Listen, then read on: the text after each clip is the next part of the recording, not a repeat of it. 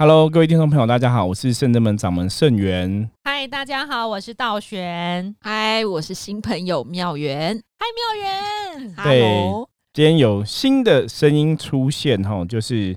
深圳门的弟子哈，另外一个弟子妙元。那之前如果看过圣智门 YouTube 影片，我们有拍过开运小学堂，是对妙元就是开运小学堂的其中一位主持人，另外一位主持人是道月哈。下次有机会我们会请他上节目来跟大家分享。所以，我们今天很开心，请到妙元来。耶！其实我们今天。要请妙缘来其实不容易，因为平常我们录音的时间都大家在工作的时间。对。然后因为现在我们录音今天是周末，然后妙缘特别上来就是帮忙一些事情，然后刚好有空档，我们就可以邀请他 fit 他一下。对，开心了。真的，因为圣人们的 p a c k a g e 的我们就是想到就录，随时都录。其实我觉得也跟圣人们的精神很像，就是当客人对我们有需要的时候。找到我们就随时随地都在帮忙客人。对，所以其实我们一直一天二十四小时，我们可能都处于待命状态、亢奋的状态下。而且以前为了这个待命状态，我还把那个象棋有没有随身携带？对，对，没错，因为你不知道什么时候会有人需要占卜。的确。那我们今天邀请到妙元，是想要了解说他是如何从一个麻瓜变成伏魔师的？对，是从什么样的机缘来到圣正门？其实每个弟子来，我 我们之前有讲过，我们都希望邀请很多弟子啊、学生来跟大家分享哦，就是他们怎么来到圣真门的，也许可以给大家一些参考这样子。嗯，所以我们现在请妙元来简单自我介绍一下好了。好，那个我觉得我跟师傅的缘分蛮。神奇的，特别的，对，超神奇。对啊，我先讲好了。我的小时候啊，因为爸爸妈妈他们是走佛教的路线，对，所以其实我在国小一二年级的时候，就是还不听使唤的时候，爸爸妈妈就把我带去做皈依的动作。然后平常爸爸妈妈他们会念那个大悲咒的水，然后就会说：“哎，你喝一下，喝一下，哎，加持你。”然后喝一下会平安哦，会健康哦。所以小时候其实我跟神佛其实好像就有一些缘分存在。那长大的时候呢，因为其实佛教它比较像是呃心诚则灵，道教也是心诚则灵。但其实呃成长过程当中，你就会跟神佛，只要你遇到什么事情，你会念阿弥陀佛，阿弥陀佛，保佑我。那其实习惯了，对，它是一种嗯能量上面的连接，其实很强。我在我心里其实一直都有神在。对，那长大了以后呢？因为呃，我的工作是广告行销行业，那跟师傅其实是一开始的行业其实蛮雷同。对，做活动行销，刚开始我是做活动行销的。是，然后那时候有一个因缘际会，就参加了一个呃广动脑的课程，那就认识了师傅。对，其实我觉得很蛮蛮神，因为那时候我还没有真的应该讲，那时候我只是有接触修行，然后有接刚开始已经有接触灵修了，然后也会灵动。可是对于哦成为一个师傅啊，真的去成为一个专职算命师，那时候都还不算是啦。所以等于是自己有公司还在上班这样子，所以去参加这个课程，然后充电的课程，那也不错哎，这样细起了你们两个的缘分。对，充电课程就捕获。弟子一枚，对 对对，哎，没想到他会成为未来。没想到，因为那时候我只是一个就是上课的同学嘛。对对，而且我记得那时候师傅是在做塔罗占卜，我记得我还带了一个朋友，然后到师傅的一个小型工作室，对，工作室占卜，蛮有趣的。我都忘记是帮你算，我帮你算过塔罗。那小型工作室在哪里啊？那时候我在大安区，在忠孝东路的君悦排骨楼上，是吗？是在那里吗？哦，是那个啦，对对对，敦化南路嘛，对，我记得，那也是热门路段呢。对，那时候工作室是在那里，哦，好久了，那很，那已经那个时候我还没有开圣正门，就是还没有成为一个专职的老师，所以那时候我才二十几岁，所以那时候你还没有象棋占卜吗？有象有学象棋占卜了，但还没有没有到那么对对对对，应该还没有到那么熟悉。那你们应该是哎，那时候搞不好还没学象棋占卜哎，记得好像没，应该还没还没。哇，所以那很久哎，对，超久，应该是学生弟子里面认识最久的，应该应该是应该是。超强，对。对。然后后来呢，就这个缘分就结下了，然后也知道师傅有在做呃塔罗占卜的，对。呃接触，然后。后来我离开了不同的工作之后呢，我转行到一个餐厅，然后我想要问说，那我不要念不要做行销工作好了，那我来做、呃厨房的工作，我来做披萨好不好？哇，这么跳痛，对，所以那时候我在考虑的过程当中，我就想到说，诶，呃，是我有师傅的 Facebook，然后里面呢就发现说，哎，师傅有一个灵自在修心院这个地方，对，因为这个时候已经离开当初帮他算塔罗占卜，已经是很多年之后的事情了。对，那开始我就想说，好吧，那人在一做决定的时候，总是会希望有不同的意见，除了理性的判断，我们也要顺着天运走。所以那时候我就突如其来的拜访了师傅，对，你有先预约吗？有我有先 敲一下师傅，然后跟他们说，嗯、我听说呃师傅现在有一个道场啦，那是不是帮人家方便算命啊啊什么的，对。所以我那时候觉得蛮特别，因为他真的是很久没有见面的一个朋友哈，就从我们上课到后来，其实很多年的，然后没有想到就是他在 Facebook 上敲我说，诶，他想要过来这样子，我觉得是一个很特别的缘分。那我一直以来其实都很重视人跟人的缘分，我觉得你看人海茫茫，大家可以相遇哦，或甚至说成为一起上课的同学，那真的都是一种修缘分。得同船渡啊、对对对，百年修共枕眠，然后要成为同学，大概也要很多年的姻缘吧，我觉得。对，已经超过十年。对啊？然后其实我觉得在那一次是我第一次体验象棋占卜。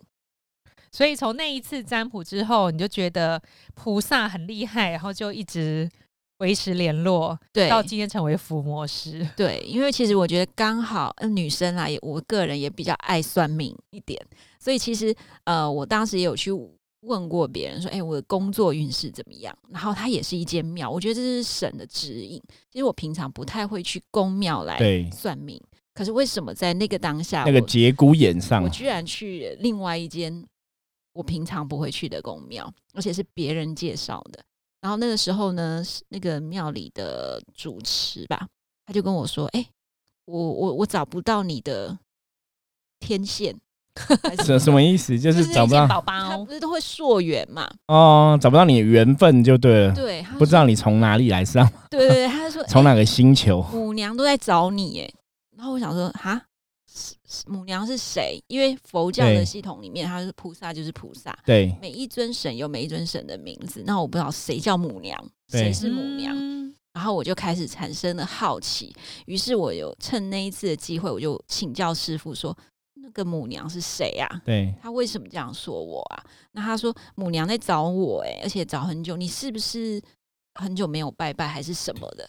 然后我就觉得，嗯，好特别哦。那刚好师傅其实在这方面的知识还蛮充足的，所以我就一并请教了师傅，说，嗯，那他说我要修行、欸，诶，其实妙缘遇到的状况，其实很多一开始接触这种宗教或修行都会遇到的。对，对，就是一种灵性快要启迪的状况。就会有人点你说你跟母娘有缘呐，对，然后要去溯源，干搞啊。师傅，那你记得他是当时有问你这个问题吗？母娘好像有印象，他问我母娘这个问题那，对。他他们说的母娘是哪哪尊呢？一般讲比较多都是瑶池金母嘛，对不对？那时候他应该也是讲瑶池金母嘛，他没有名，没有特别讲。嗯，母娘基本上外面的很多朋友啦，大多数都是指瑶池金母比较多，少部分是指九天玄女，大概是这样子。嗯对，所以经过师傅帮你解解谜的之后，你有有感觉吗？你自己心里有什么？那时候好像也还好，对不对？对，你那时候比较理智，他那时候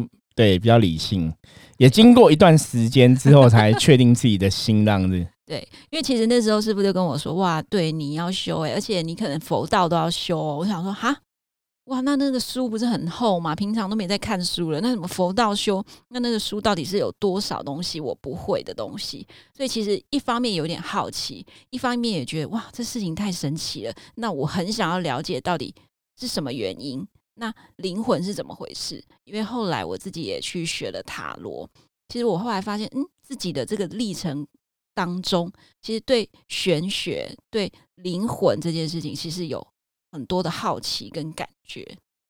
没错，我觉得就是你真的是那时候应该算是时间到了，时间到了所以你会探索这种灵性的能量的状况，像你说要学塔罗、玄学那种未知、那种未来，你好像知道了些什么，但好像静一下又觉得我什么都不知道。你很像要探索什么，探索出来好像这个答案又不够满足你的心灵，对，所以你就会朝这个方向走。我们应该很多听众朋友遇到这种的状况，对，所以大家要来象棋占卜一下嘛。就是真的，当你灵性觉醒的时候啦，我觉得每个人都会遇到这样的一个时间点。有些人可能二十岁就遇到，有些人三十岁，有些可能四十岁、五十岁才遇到。可是通常遇到这个点的时候，我觉得还是要去正视自己内心的感受，因为也许人生从这个时候开始就有一些不一样的变化。嗯，对。所以其实后来我就开始师傅跟我说，那你可以先慢慢的了解，对，接触，先从共修，然后先从。养成惯性啊，有什么事情你都可以跟菩萨分享，然后开始打坐，就开始了我的修行之路。那你从那时候到现在，已经经过了多少年？好像应该有八年了。哇，你看，你看，像师傅说的，伏魔师的培养，真的不是一天两天，对，都要都是以年当 基数起跳，八年、十年。其实我曾经认真思考过，你要成为一个伏魔师，最最最最最快哦。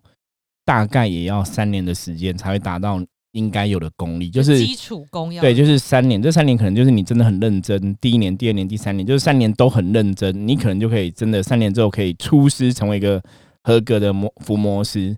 最快时间呐，那可能当然你要比较我们现在深圳门的伏魔师，大家平均的年资 有点久，大概就是八年，平均在八年九年左右，差不多。对，那妙元一开始好像是学生是。也是进来几年后吗？才变弟子的？对，呃，好像过了三年吧，我记得三四年。你真的像师傅说的三年成，所以你当初是什么样的契机？因为我觉得，呃，在整个共修的课程上面，因为每个礼拜都要共修，那每个礼拜你会自己再找时间来看看菩萨，然后跟师傅聊聊天，然后。你会发现，其实很多你未知的东西一步一步的被打开了。那这打开的过程当中，你会发现，其实呃，你以前觉得捡一个垃圾不算什么，你也没有觉得说捡这个垃圾我就会获得果报。嗯，那其实很多事情你会发现，你已经平常都在做了。那其实这些东西都不难，那你可以再做的更多。所谓的做更多，就是你可以再去呃，透过占卜学习象棋占卜的课程。那透过你在共修上面所学习的，跟你的朋友、跟你的家人分享，你会发现他们可能哦，在那个困难点的时候被解开了。我就觉得，嗯，这很有趣。我决定要做一个可以利益众生的事情。所以，相信妙元那时候也是发了愿，才会晋升为弟子。对，所以你还记得你为什么成为弟子吗？因为我们从学生到弟子，基本上也是需要一些考核的，倒不是每个人都成为弟子哈。所以，像我们伏魔师基本的，真的。能力或是你的大愿，弟子其实真的都有所谓的大愿。也许学生有的学生有，也许有的学生只是来学习的。可是就我自己的看法来讲，我觉得一个具具格，我们讲合格的伏魔师，最起码你要能够到弟子的阶段。因为当你成为弟子的时候，其实也表示说你是通过圣人们的众神认证，表示你在修行上面来讲，你的确有你的能力，也你有你的愿力，愿意去帮助别人。所以我觉得，在圣人门弟子来讲，都是一个非常尊贵的存在。对，我们可以比较一下，如果以那个前阵子很红的那个动画《鬼灭之刃》，对不对？哦，对。我说我们的弟子其实就是一个柱了。对，这样大家应该比较好想象。所以成为圣人门弟子，其实都蛮厉害的。因为像平常我们弟子也会帮忙收金啊、净化，然后进宅、进宅啊，对，结界都有。就是说他们其实已经开始在学着。怎么利用修行上面的能力来帮助别人？可当然，这个过程里面就是灵性的觉醒跟学习很重要啦。就是你启发灵性之后，你在学生的过程，你在弟子的过程，其实甚至们传统就是我们真的是很努力在做所谓的教育路线。就像我们现在每天为什么我们要坚持日更哦？因为我们觉得很厉害，无形世界真的很浩大，很多东西我们想跟大家分享。那我们其实想要分享的东西太多了。对，就是巴不得把我们知道的东西一股脑全部教给大家。可是只是说很多东西，也许你是要循序而进哈，循序的前进这样子，所以我们就通过每天的节目跟大家分享我们所知所见所闻所学的哈。希望大家虽然说也许不是每朋友都有机会来参加我们的共修活动嘛，可是你可以通过每天 p a c k a g e 可以去学到福摩斯到底是在学什么，福摩斯的认知是什么，福摩斯的智慧是什么，然后帮助自己的人生可以过得更好，甚至你心有余力。真的可以去降妖伏魔，帮助别人。我们讲伏魔是降妖伏魔，我们讲比较重要就是降妖伏魔是讲降服自己的心魔嘛。对，就是把你内心错误的观念给导正哈，让自己的内心去嗯可以导向一个正能量。所以其实我觉得每天 p a c k a g e 都希望大家可以听完我们的节目之后，可以得到正能量满满哈。我觉得这是我们最想要达到的结果。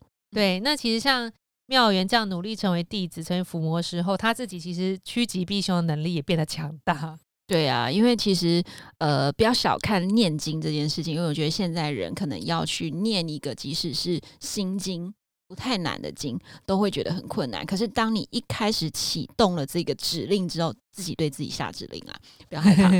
就是当你启动做这件事情的时候，你会发现越做越起劲，而且它其实不困难，因为念一部《波罗波罗蜜多心经》可能大概一分多钟、两分多钟，其实就心经很短。所以其实，在这无形过程当中，你会发现，每念一次，你的信心增加；每念一次，你会觉得自己跟菩萨的连接越来越强。那我觉得，对自己灵性上面来说，它是一个很明显的改变。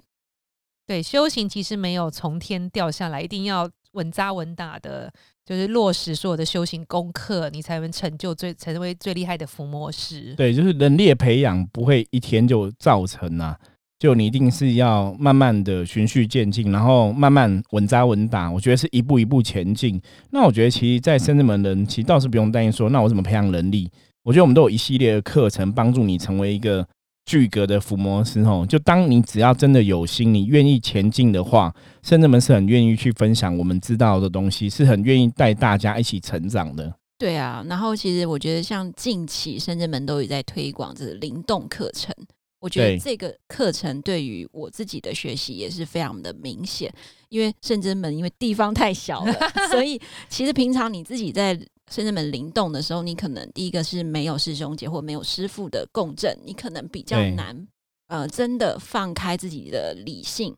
然后从内在去把灵的能量给提出来。那我们现在有了一个比较大的活动中心，那每个礼拜三可以来参参与这样的课程。你会发现，是不是开始教我们透过练气，然后透过水晶球的方式，然后怎么样把这个这股能量气运更好？对。那我觉得对我的灵性上面，我觉得哎很开心，而且我觉得哇，原来我可以。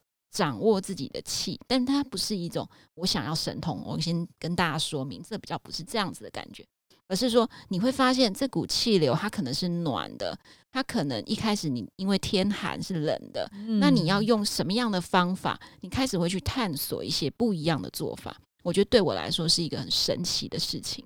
对啊，好像每次上课妙元都很认真，因为其实我觉得。师傅带领这个课收获真的蛮多的。那也许前面刚刚一两堂课、两三堂，我们刚好在调整我们的步伐，对，在摸索。对，那现在这个课程已经非常的，就是有呃叫怎么讲？规划。对，有规划，非常都每一堂都有不同的规划，我们都有一个目标。是对，所以现在我们在进行的是一个运出你的灵练气，对，运出你的灵气没有错。对，所以这个很特别，而且师傅其实都会帮我们检验。对。对，因为其实我觉得在过程中真的是教学相长了，我自己也在学习。就是其实如果以以前我的个性来讲，我是那种很容易就是三分钟热度就会腻了。可是真的，我觉得真的也许是命中注定哈，就是我们真的是要走修行这条路，成为一个修行的老师，或成为一个修行的师傅。所以在修行这条道路上面来讲，我一直的学习到现在，我也是很努力在 push 自己学习。像我们现在都在跟各位学生分享《道德经》嘛。然后包括练气的部分，早期只是单纯的灵修灵动，只是灵动而已哈。那当然灵动你会跟别人造会，会跟别人一起对练啊，能量共振都会有。可是后来最近就想说，哎，其实我们如果在练灵动，在接触所谓灵气，那我们有没有办法真的把我们的灵气给具象化，就是把气运出来？哦，理论上应该是可以这样做，可是我们以前的确比较少去做这样的尝试，所以我们最近也有新的获得哈，然后在神明的加持帮助之下，我们做这样的尝试，我觉得我自己收获也很多啦，我也觉得很有趣，就是人类真的潜能是无限的。那我觉得福摩斯的潜能也是哦。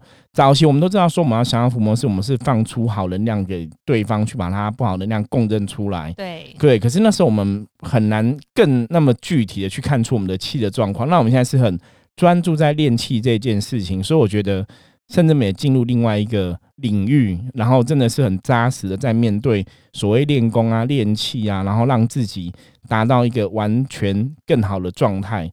因为我觉得练气这种事情不是只有伏魔师可以练，所以像每个礼拜三晚上的课程啊，基本上一般的朋友都可以参加。对，那只是说你要参加之前，我们会有先有个前面会有一个先小课程，给你介绍一下什么是灵修灵动，让你对灵稍微有点了解，然后之后再教你怎么去打坐冥想去。运你的灵气出来，这样子，因为要是有正确的观念呢，才不会走火入魔。有些人或是他自己想想要的欲望太多，是来求神通等等的，就不建议来。对，因为你如果真的想要求神通，那真的你会没办法得到这个得偿所愿呐。因为修行练灵动或者练灵修，其实重点是在启迪你的灵性，是在打通你身体的灵气的通道，让身体健康。那也许在过程中，也许没有错，就是当你身体灵性清净之后，也许你的感应会变强，的确会有这样的一个我们讲副作用存在。可是感应变强不是为了让你拥有神通，而是让你知道说事情来了，如果有危险，我们要懂得趋吉避凶之道。那观念正确的话，你才能在这个练功过程中得到很多好的结果。可如果大家观念错误的话，其实很容易就会走火入魔。我觉得这是要特别注意的。嗯没错，那妙元还有其他跟我们分享的吗？关于你自己成为伏魔师的心得，还是说你有哪一场伏魔的场合你印象很深刻？对，好，呃，我想先从比较一般社会大众的心态来分享，好的，因为其实呃，大家在职场上面打滚了很多年，其实形形色色的人都有。那我觉得圣在圣真门里面最难人可贵的一点是，其实。圣人们的人其实都保有童真哦，这是真的，这很重要。对，因为其实我觉得自己为什么可以在圣真门八年以上的时间哦，我觉得很重要一点是，其实这里的人很单纯，他不像他没有一个什么所谓的利益关系。对，那。你不会因为说单纯你就学不到东西，好像单纯就傻傻错了。其实单纯里面呢，它其实还是有很多的知识可以学习，甚至是甚至本它可以算是一个小型的社会。对，嗯，那社会的小缩影在这里。对，那我觉得其实好处就在于说，我可以先从最基本的人事物上面去学习，那如何沿用在自己的工作场合上面。我觉得这个对我来说是一个嗯学习的方式，那是也是一个很好的培养方式。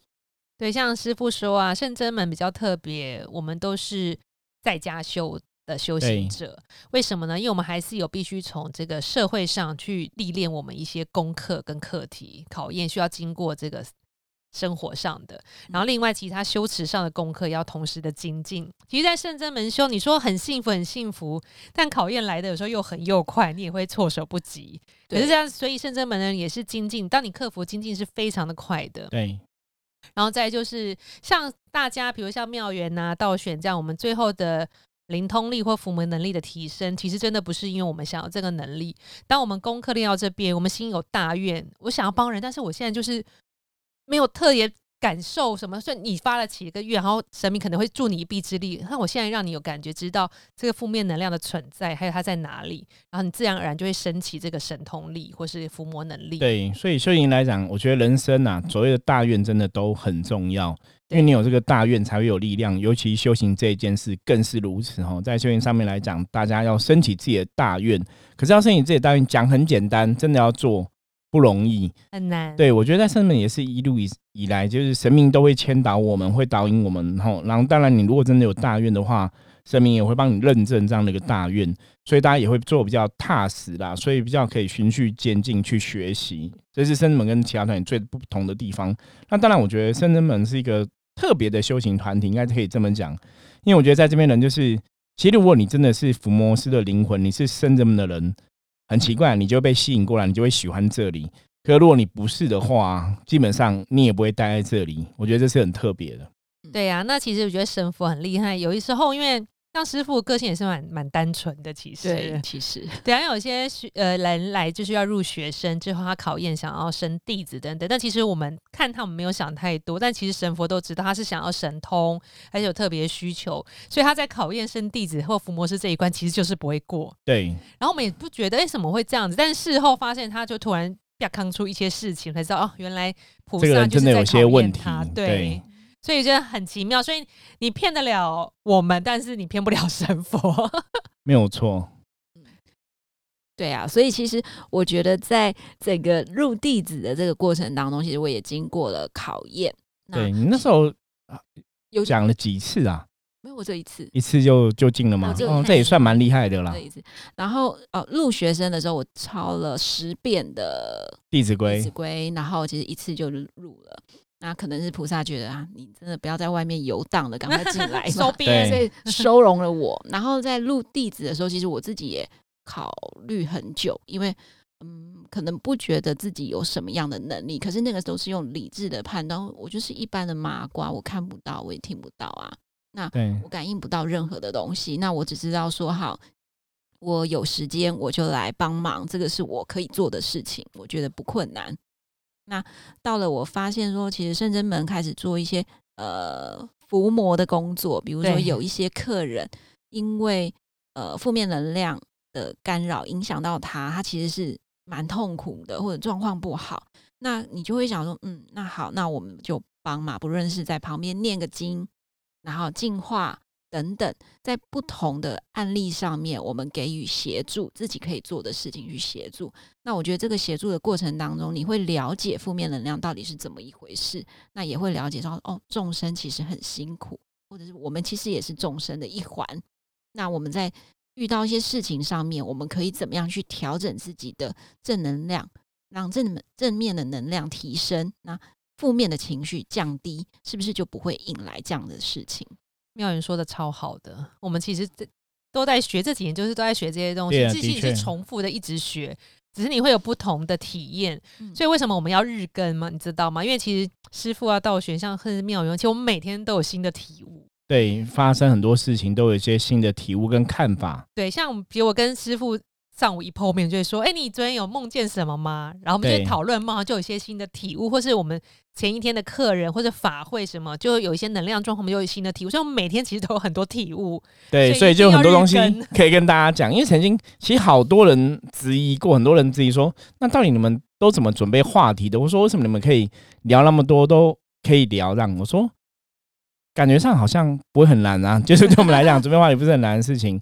我上次有举个例，我说像你看那个新闻媒体嘛，对，每天都有新闻啊，所以话题应该是聊不完吧？新闻也是每天都在日更，不是吗？对对啊、所以像我们看新闻有体悟，那像妙文生成弟子，但也是天天体悟。对，天天对当你要成为弟子的时候，考验就来，这是真的。你会开始想说，你到底真的有没有这么决心的想做这件事情？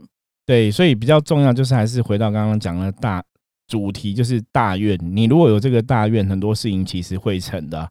我觉得妙元其实后来从学生变成弟子，重点是那个大愿，因为你升起了一个真的想要帮助别人的心吼。这个东西虽然讲很简单，可是圣真门其实比较要求我们讲嘛，圣真门是真诚的去面对自己吼，不要骗自己。所以当你真的升起这样的一个愿力，真的这样的心，其实你的行动会表现出来。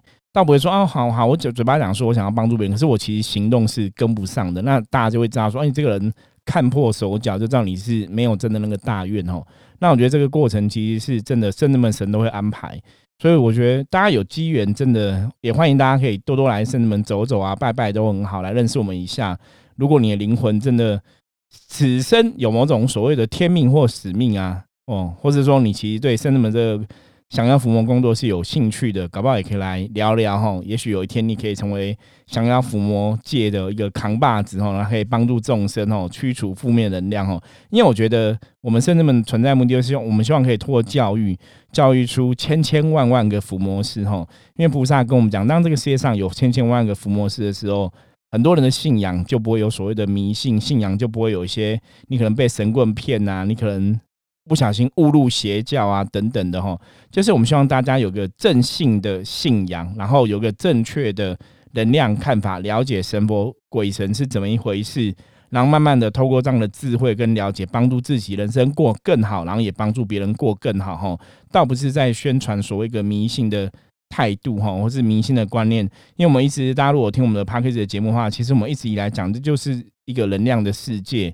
所以伏魔师是我们看得懂什么是正能量，什么是负能量，什么是阳性的能量，什么是阴性的能量，你自然就可以帮助大家趋吉避凶。对，当你了解能量之后，其实你不需要通灵，可能比通灵人还要更厉害。对，我们现在追求就是说，你不需要通灵，你也可以看懂很多事情哦，包括像我们最近教学员弟子，我们都在教他们就是。